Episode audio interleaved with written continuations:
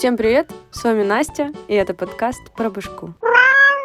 Это будет самый выстраданный выпуск из всех, которые я когда-либо делала. Пока я его записала, я пережила абсолютно все, что буду сегодня рассказывать в выпуске. Желаю никому не переживать таких же трудностей. Я шучу. Ладно, суть в том, что это уже четвертая попытка записать этот выпуск, потому что все предыдущие не записывались, были с ужасным качеством, с эхом и с чем-то подобным, поэтому это будет финальный выпуск. Сорян за звук. Главное — инфа, а не то, что на фоне летит самолет. Сегодня поговорим о классном, а конкретно о депрессии. Но только не о той, как ее все представляют, когда человек лежит мертвым, и у него нет сил даже себе укоротить життя, а скорее о той, когда человек отлично работает, гуляет, веселится, но он в депрессии. Не ожидали. Короче, сегодня говорим об улыбающейся депрессии. Да, такая есть. Да, ее сложно определить. Да, депрессии куча-куча разновидностей. Если вам кажется, что с вами что-то не так, вам не кажется. Наверное. Сейчас разберемся. Для начала та депрессия, что я описывала в начале, когда человек просто лежит мешочком с картошечкой, не шевелится, не купается, не ест и так далее, это клиническая депрессия. Это болезнь, причем очень грустная не только для того, кто ею болеет, но и для всех тех, кто окружает этого человека. Болеющему настолько плохо, что он может только лежать и страдать. Единственное его желание — это желание умереть, но у него настолько нет сил, что даже убить себя он не может. И из этого получается замкнутый круг. Но об этом виде депрессии я говорить не буду, а вот про улыбающуюся депрессию расскажу с радостью. Надеюсь, вы сейчас тоже улыбнулись. Так, поехали. Что такое улыбающаяся депрессия? Это вид депрессухи, когда человечек такой весь ги-гагу, веселится, гуляет, работает, супер социально активный, с горой друзей, спортсмен. Ну да, пока звучит все очень классно. Но глубоко внутри страдает, особенно когда находится один. Вот буквально один, а не без отношений. Наличие партнера тут никак не играет никакую роль. Как правило, люди с этим видом депрессии приходят домой как можно позже и уходят как можно раньше, чтобы не находиться с собой один на один. На людях эти ребята все такие душа компании, наедине с собой, супер одинокие, с вечным унынием, чувством ненужности и супер сильным ощущением вины, причем вина чувствуется просто за все на свете, в том числе и за свое существование. Никто не говорит, что такие больные не могут испытывать настоящий подъем настроения, они вполне могут испытывать радостные чувства во время позитивных событий, но длится это чувство чувство будет недолго, как говорится. Ой, поздравляю, конечно, их но не от всего сердца. Нередко такая депрессия встречается в молодом возрасте. Это пока что наш возраст. И протекает длительно. Примеры такой депрессии — это голливудские знаменитости, кстати, это очень часто показывают в кино, которые закончили свою жизнь супер резко и оставили всех в шоке. Девочки, я в шоке. Я сейчас не говорю о смерти из-за передоза, но в любом случае эти люди почему-то же употребляли. Все мы помним внезапную кончину солиста Linkin Park а, либо Продиджи. Так как же эту депрессию получить? Тут не будет ничего нового или резкого. Самое простое — это наследственный фактор. Да, тут без шуточек, депрессия — это болезнь, и к ней есть предрасположенность. Сейчас, насколько я знаю, даже существует анализ, который может определить твою предрасположенность к болезни. Супер. Далее это могут быть следствия различных неприятностей. Масштаб этих неприятностей для каждого будет свой. Это могут быть как финансовые проблемы или обнаружение тяжелой болезни у себя или у близких людей, развод, увольнение, либо смерть, но это такие уже масштабные. Либо не тот галстук не того цвета, сломался ноготь, забыл спортивную форму и так далее и тому подобное. Чаще всего это все происходит на каких-то сменяющихся этапах жизни, когда смысл самой жизни немножко теряется. Легко может произойти так, что запустить депрессию может совершенно незначительная ситуация, которая просто стала последней каплей для человека. Но тут надо быть уже прилично уставшим, например, выгоревшим. Вы понимаете, о чем я. Короче, это может быть любая ситуация, которая требует кардинальных изменений и принятия самостоятельных решений. Я не хочу ничего решать. А теперь о том, как проявляется улыбающаяся депрессия. У меня вот есть ощущение, что сегодня уже почти не осталось не выгоревших людей, и все эти люди каждый день сталкиваются с давлением и с разными вопросами общества, которые вызывают чувство неопределенности. Ко всему вышеперечисленному общество продолжает утверждать, что эта неопределенность никогда не закончится, и тем самым эта мысль продолжает давить давить еще сильнее. От чего людям становится еще более грустно. Но, ребята, все мы тут взрослые и стремимся к осознанности, поэтому всегда можно остановиться и посмотреть на эту страшную неопределенность с другой стороны. Например, что неопределенность — это чистый листик, и все ваши фантазии могут быть на нем описаны, и у вас есть просто неограниченные возможности. Не благодарите.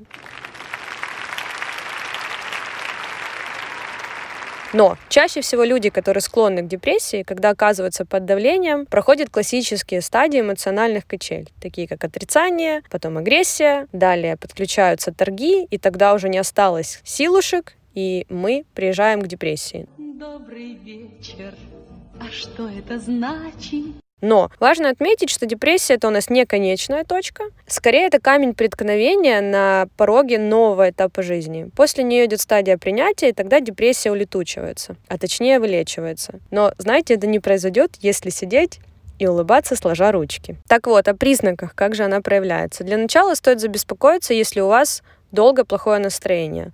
Долго это от двух недель подряд. Вся такая грустинка. Пожалуйста, тут не стоит романтизировать грусть, что человек это весь такой художник и поэт опять стихи нарисовал, что он весь такой слегка меланхоличный. Нет, ребят, это вовсе не часть характера, это уже вполне может быть реальный звоночек, что пора обратить внимание, что с вашим другом-художником что-то не то. Далее делаем остановочку в районе аппетита, часто в клинической депрессии, это которая очень жесткая. Больным есть не хочется, но в улыбающейся депрессии человек всегда пытается есть есть. Особенно делает упор на сладенькое и все углеводное. Так как его тело постоянно нуждается в энергии и быстрее всего взять ее из еды. Только, пожалуйста, если вдруг у себя что-то начали из этого отмечать, особенно с аппетитом, не садите себя на диеты. Так можно сделать еще хуже. Ну, хуже уже не будет. Еще отмечается такой прикол со стороны организма, как тяжесть в конечностях, как будто тело постоянно в отеке. Вот в эти моменты организм пытается удержать себе все, что у него есть, чтобы у него оставались силы на выживание. Также еще одно из проявлений — это вечная сонливость. Спать хочется почти всегда, но люди это успешно игнорируют. Как правило, люди с улыбающейся депрессией крайне болезненно воспринимают критику. Но это не значит, что они вас блочат сразу по всем фронтам, а именно болезненно ее воспринимают. Это происходит потому, что нервная система настолько устала, что ей подобную информацию сложно обрабатывать. Теперь повторение мать учения, вспоминаем о том, что этим ребятам супер страшно оставаться одним. Они выбирают все, что угодно, только не быть наедине с самим собой, то есть вместо акцентирования внимания на своих переживаниях, человек принимает решение куда-то уехать, сбежать, чем-то позаниматься, желательно чем-то активным, веселым, где побольше людей, чтобы убедить себя в том, что вокруг все же классно все, весело и грустно ему быть не должно.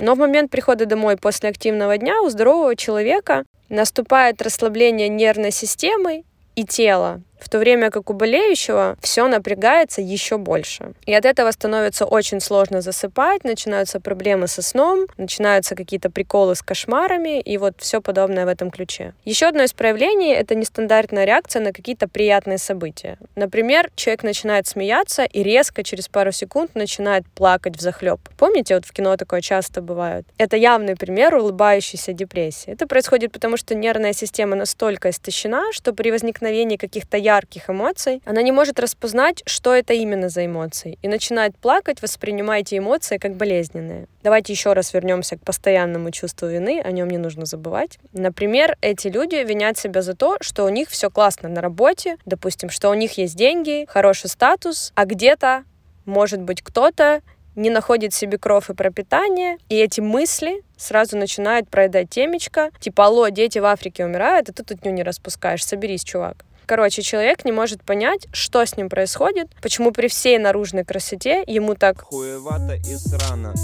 И самое логичное, что он может сделать в этой ситуации, это замаскировать грустинку, шутить, улыбаться и вести активный образ жизни. И люди, которые окружают таких людей, искренне верят, что с ними все в порядке. Единственное для наблюдательных, как можно заметить, что с Людиной что-то не так, это по его слишком активной улыбке там, где уже можно как бы и не улыбаться. А теперь о самом главном. Как же вылечить улыбающуюся депрессию. Самое основное, что нужно понять не только людям, которые болеют депрессией, а вообще всем, что живя в стрессе и выгорании, все мы пытаемся себя залечивать и стимулировать вместо того, чтобы восстанавливать. То есть люди залечивают свои уже физические проявления болезни, типа дерматитов на коже, проблем со сном, проблем с аппетитом, вместо того, чтобы дать своему организму полный отдых и восстановление. Всем людям с любым видом депрессии, в том числе и улыбающейся, стоит общаться со здоровыми людьми, которые не будут их грузить еще и своими проблемами или депрессивными периодами. Общение со здоровыми людьми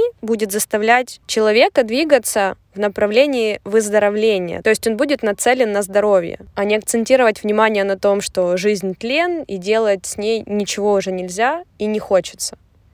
То есть, короче, мне лучше не звонить. Далее стоит научиться обзаводиться маленькими стимулами. То есть люди с этим видом депрессии живут на максималку. Например, если что-то делаем, делаем это на все деньги. Поэтому в таком ритме крайне сложно восстанавливаться, и в таком случае пора вот присмотреться к этим микростимулам. Это почти как микродозинг. Кто понял, тот как бы понял.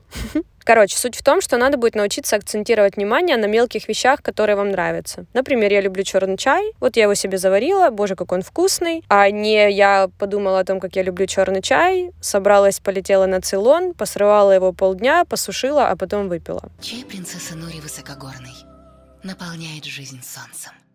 Все советики, которые я привела выше, очень классные, но никакие из них не такие классные, как пойти к врачу. Да, я понимаю, что я постоянно говорю одно и то же, но может для кого-то это будет открытие. Для начала можно пойти к психотерапевту. Главное, не к психологу, потому что это вообще не их поле работы. Если вы пришли с запросом о том, что у вас депрессия, а вам говорят, да нет, это, наверное, что-то другое, а вы чувствуете обратное, идите туда, где вас смогут лучше продиагностировать. Если один специалист вам не помог, сказал, что вы ок, а такое вполне реально, надо идти следующему, потому что лучше самого себя вас никто не знает. Любой специалист точно такой же человек и может ошибаться в силу разных причин. Если что, я уже рассказывала, как найти психотерапевта. Также нет ничего страшного в походе на консультацию к психиатру. Это уже врач более опытный в депрессухах. Даже не то чтобы более опытный, он самый опытный, кто может помочь вам. Еще раз повторим, депрессия — это болезнь, которую можно лечить и нужно. Но, пожалуйста, не курсами по повышению настроения или позитивному какому-то мышлению, если вам супер плохо. Поэтому вывод сегодня такой. Признаться, что тебе плохо, это проявление силы, а не слабости. Потому что молчать могут все, но кому от этого лучше. Поэтому на этой депрессивной ноте я желаю всем слушать себя, идти к осознанности, идти туда, где вам помогут, когда вам плохо, ставить 5 звездочек моему подкасту и делиться с другами, и, конечно же, не болеть. Потому что болеть — это фу. Всем мяу!